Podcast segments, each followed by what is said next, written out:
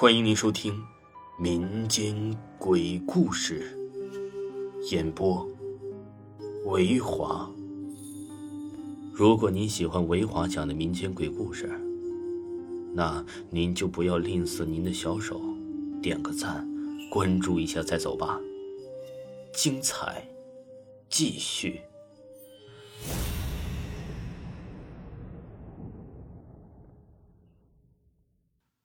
夺命喷泉，喷泉游戏。黑夜，赵明伟蹲在地上，用一把小铲子在地上一铲一铲的挖着土，直到挖出的坑和自己的拳头差不多大时才停手。之后啊，他将几块保鲜膜放到坑里铺好，并倒上了可乐。一旁早就架好了的小摄像机正在静静的记录着这一切。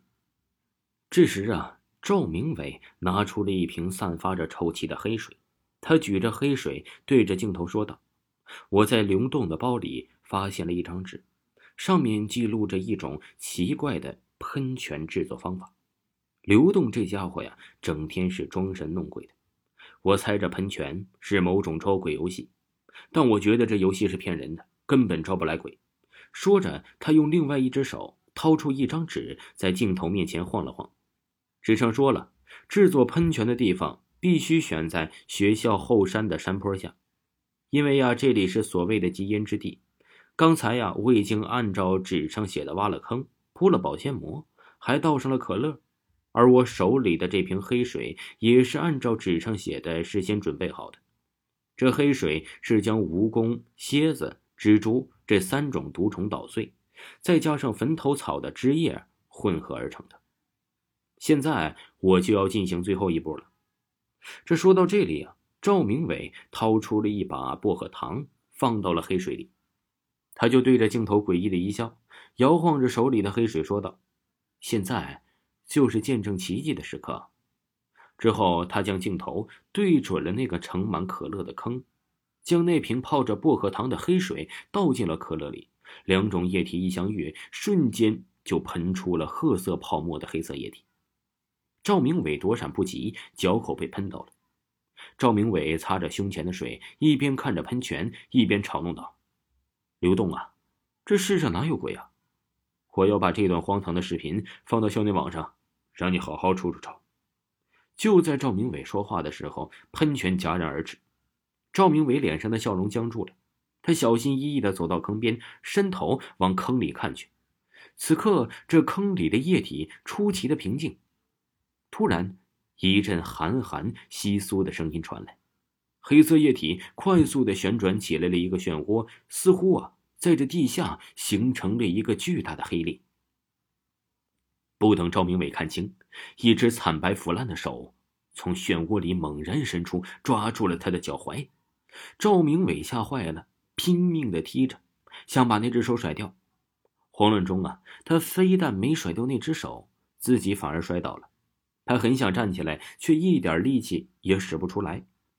赵明伟刚往前一纵身，就听到哗啦一声，那个鬼的上半身被拽了出来。那个鬼呀，用胳膊肘在这地上使劲一撑，将自己的下半身从土里拔了出来。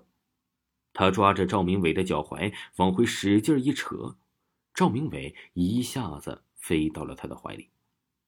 鬼呀，是狠狠地掐住了赵明伟的脖子。怒吼道：“你为什么在这里弄这个喷泉呢？我没有恶意，求求你放过我吧！你肯定是来害我们的，你必须死！”说着，鬼手上的力度开始变大了。赵明伟被掐得再也喘不过气来，他吃力地说：“是有人指使我来的。”一听这话，鬼手上的力度是减轻了。他盯着赵明伟问道：“快说，谁指使你来的？”赵明伟这么说呀。也就是为了拖延时间，他一边喘着粗气儿，一边将手悄悄地伸进了自己的裤兜。接着，他迅速掏出了一头大蒜，拍在了鬼的额头上。鬼呀，先是吓了一跳，等看到落到自己头上的是大蒜的时候，他狂笑了起来。他边笑边说：“哼，你小说看多了吧？居然拿大蒜对付我，这对我呀毫无作用。”见状，赵明伟的心提到了嗓子眼儿。鬼呀，笑着笑着居然又大哭起来。鬼越来越疯狂，用双手在赵明伟的身上胡乱的撕扯起来。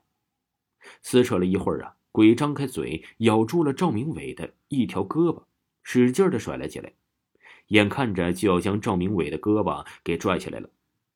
赵明伟啊，虽然知道这大蒜对鬼没用，但是出于求生的本能，还是将兜里的蒜都掏了出来，往鬼的脸上扔去。